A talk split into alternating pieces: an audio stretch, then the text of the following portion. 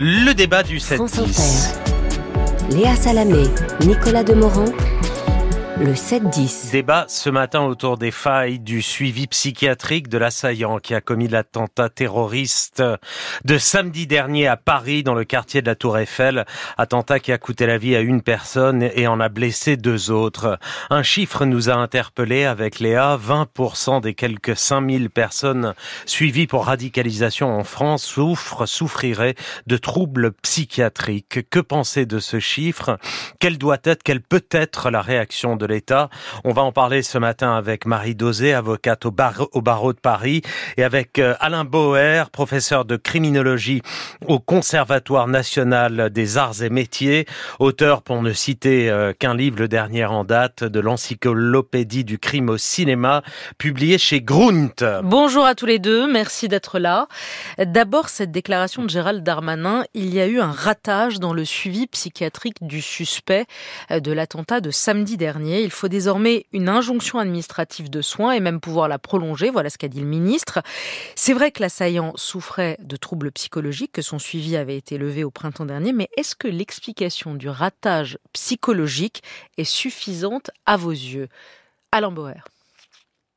Alors d'abord, il y a un problème, c'est qu'il est passé à l'acte alors même qu'il avait été interpellé, condamné, suivi, resuivi, euh, qu'il avait euh, respecté toute une série de dispositions euh, qui concernaient à la fois euh, son suivi judiciaire et son suivi médical, et qu'un médecin avait décidé qu'il n'était plus utile de continuer le traitement, euh, que trois ans avant, ce qui n'a en fait pas grand-chose à voir avec l'élément, mais ça a été donné par le ministère comme argument, il n'avait pas été autorisé à une perquisition chez lui par les services de renseignement et que malgré tout il est passé à l'acte alors même que sa mère avait donné une alerte. Et donc je crois que le problème n'est pas le ratage dans le suivi, mais pourquoi n'y a-t-il pas eu une réaction appropriée à l'alerte donnée euh, par euh, la mère, dans la mesure où elle-même n'a pas voulu procéder à une hospitalisation sous contrainte. Elle n'a pas voulu aller jusqu'au bout.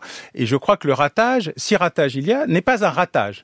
C'est un défaut de coordination et de cohérence dans un système qui fonctionne en tuyau d'orgue, où quand on est dans le système renseignement, bah, on est suivi en fichier ou FSPRT, le fichier spécifique euh, radicalisation terrorisme. Quand on est condamné, on est suivi d'un point de vue judiciaire.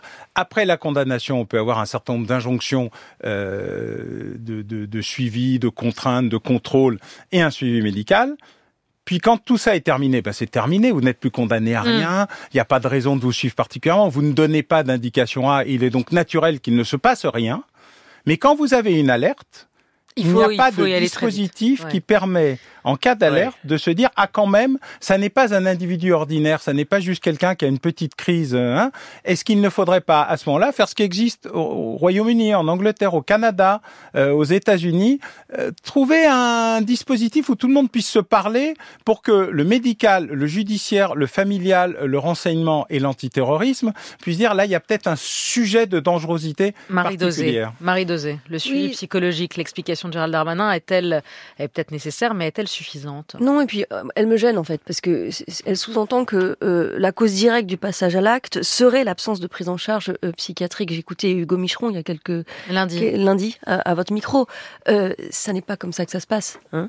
il y a à la fois un parcours, il y a un, un engagement et il y a des troubles. Mais c'est multifactoriel. Le passage à l'acte est nécessairement multifactoriel. Donc c'est étrange, vous voyez.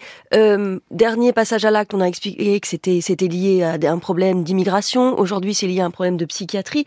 Euh, moi, ce que je sais là aujourd'hui, c'est qu'il existe moult dispositifs entre l'injonction de soins, la mesure judiciaire de prévention de la récidive pour les terroristes la loi de juillet 2021, le suivi socio-judiciaire, la surveillance judiciaire, la rétention de sûreté, l'hospitalisation d'office, l'hospitalisation d'urgence. La panoplie de mesures existe. Ce qu'il faut juste comprendre, c'est que cette personne, elle a été suivie sur une durée presque égale à la peine, à la peine d'emprisonnement qu'elle a purgée. À un moment donné, le risque zéro n'existe pas. Il n'existe pas. Donc bien sûr qu'on peut se dire, la mère avait alerté, elle aurait peut-être dû solliciter une hospitalisation d'office, mais c'est compliqué.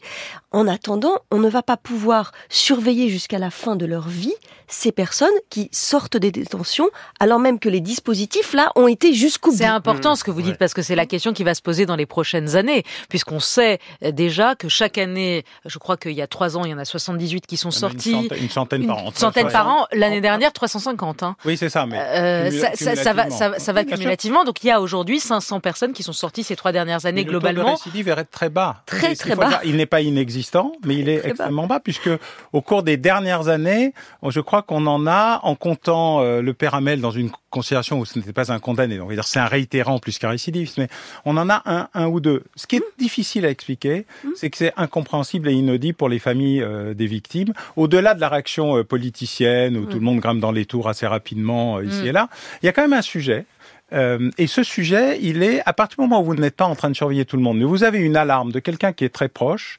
l'absence de réponse à cette alarme-là, même si la mère ne veut pas aller, pour des raisons qu'on comprend d'ailleurs, mettre son enfant euh, à l'asile psychiatrique, c'est quand même pas plus simple. Trouve vu l'état de la psychiatrie en France, qui est quand même le parent le quasi déjà dans le service public, tout ne va pas très bien. Mais alors, mais la psychiatrie, la, c'est vraiment un désastre. Bon. Mais il y a là un enjeu où il n'y a pas de réponse compréhensible ni claire, alors même que c'est quelqu'un de la famille qui donne l'alarme. L'absence de réponse à cette alarme hmm. pose un problème de, non pas création d'un nouveau dispositif, je suis d'accord avec euh, Marie-Dosé, il y en a une foultitude, mais ils fonctionnent assez indépendamment les uns des il autres. Faut une meilleure coordination. Le, dès, dès qu'on a sorti de la, la partie purement pénitentiaire et contrôle judiciaire et qu'on entre dans une logique purement médicale et qu'on dit bon bah tout va bien, mais que vous avez une alerte, en fait la réponse à l'alerte n'est pas aujourd'hui proportionnée à la nature de l'alerte. Ça ne veut pas dire que ça aurait empêché quelque chose, le risque zéro n'existe effectivement pas, mais la réduction du risque est une possibilité qui existe et il y a là un enjeu qu'il faut savoir euh, considérer. On l'a vu d'ailleurs dans des tas euh, de dossiers précédents, chaque fois on a amélioré le dispositif. Quand vous vous droguez pour commettre un acte et que vous essayez après que vous êtes irresponsable, il y a un débat. Ça se traduit par une modification de la loi, on en pense ce qu'on en veut, mais il y avait une question et les experts d'ailleurs étaient très Il y a un angle, il y a un angle, là qui est vous arrêtez de vous soigner avec l'accord de votre médecin. Qu'est-ce qu'on fait avec vous Quelqu'un vous êtes... quelqu'un proche vous dit attention, il va mal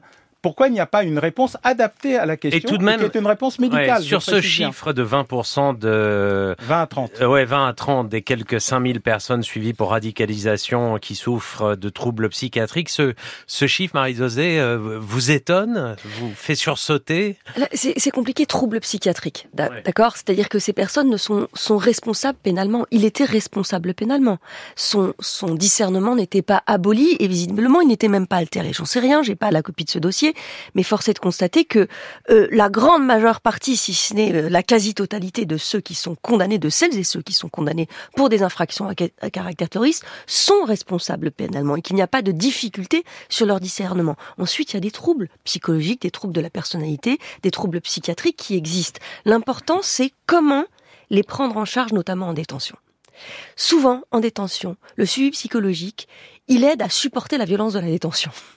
Et c'est tout euh, il n'aide pas à aller mieux, à comprendre, à essayer de construire quelque chose, à essayer de passer à autre chose, à essayer vraiment de, de travailler D'être sur... désidéologisé, c'est ça que vous dites en fait. Alors il y a des programmes qui existent et, ah et, et on en discutait. le programme PER, c'est une réussite. Moi je le constate. C'est quoi le programme Le programme PER, c'est toute une équipe qui va investir pendant des mois euh, le quotidien, la vie quotidienne, la psychologie, le rapport à la religion de quelqu'un qui a été condamné pour des faits à caractère terroriste. Mais dans sa sortie et ça marche et ça marche, ça fonctionne. Parce que c'est vrai que c'est la question que posait l'attentat de samedi, c'est-à-dire est-ce qu'il y a des vrais repentis? Est-ce que quand vous avez été endoctriné dans cette idéologie extrêmement euh, prégnante, est-ce que vous arrivez à en sortir? Partout dans le monde, quand il y a un programme, alors je n'utilise pas le mot radicalisation ou déradicalisation parce que ça ne veut rien dire. Vous l'appelez comment alors? Bah, djihadisation ou dédjihadisation, engagement ou désengagement, sortie de la violence. On a toute une série de euh, d'outils. On en parle d'ailleurs souvent avec euh, avec Hugo Micheron. La, question qui est posée, c'est euh, est-ce qu'on peut comprendre d'ailleurs les motivations, car on est dans le sur-mesure et pas dans le prêt-à-porter? La diversité des explications, dont certaines reposent sur des sujets qui n'ont rien à voir avec la politique ou la religion, mais par exemple la misère sexuelle, sujet prégnant et massif dans les revenants d'Afghanistan, par exemple. la misère sexuelle. La misère sexuelle. Bah, la capacité à... Euh, non mais ça je sais ce que c'est, mais expliquez eh pourquoi c'est... Eh bien parce que ça crée une frustration et que dans la frustration, le passage à l'acte militant, parti au diade, c'est devenir un homme, avoir un harem à disposition, une maison, éventuellement un petit chat à mettre sur Facebook, eh bien ça, ça change l'idée qu'ils se font, c'est leur télé-réalité personnelle. Et c'est pour eux enfin devenir quelqu'un. Quelqu'un.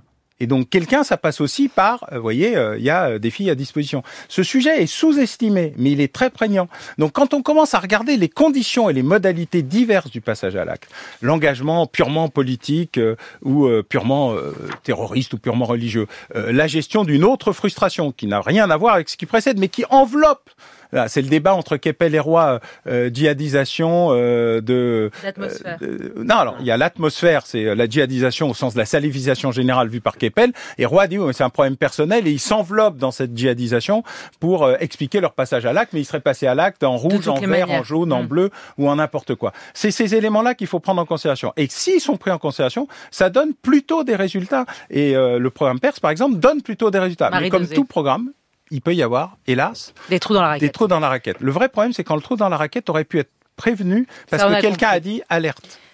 le programme PER, il existe depuis 2018. En octobre 2022, il y a 255 personnes qui sont passées par le programme PER et il n'y a eu aucun cas de récidive sur ces 255 personnes. C'est quand même, il faut l'entendre il y, a rarement des bonnes nouvelles on et ça fait jamais. Oui, mais la difficulté elle est là. C'est aussi une responsabilité politique à chaque fois que de considérer, de faire considérer et, et, et, d'indiquer à la population que oh, le, le, dispositif actuel n'est pas suffisant. Il y a eu un passage à l'acte, donc on va pouvoir anticiper euh, le prochain passage à l'acte en créant une nouvelle réforme, en faisant adopter de nouvelles mesures. C'est pas tout à fait comme ça que ça fonctionne, et il serait bien tout de même que on réfléchisse à ce qui existe et qu'on donne des moyens à ce qui existe. Il y a une tribune très intéressante d'Arthur de Nouveau là, qui a été publiée dans Le Monde hier. Arthur de Nouveau, qui est quand même le président de l'association de victimes du terrorisme Life for Paris, qui explique qu'il serait temps de cesser avec le réflexe de l'émotion, le réflexe émotionnel, et de travailler plus en amont et plus profondément sur les dispositifs qui existent parce que ça fonctionne. Et encore une fois, si on a comme seul focus le risque zéro, c'est irresponsable. Mmh. Bah, c'était passionnant. Passionnant. Merci Marie Dosé, avocate au barreau de Paris, Alain Boer, professeur de criminologie au CNAM, l'encyclopédie du crime au cinéma publiée chez Grunt.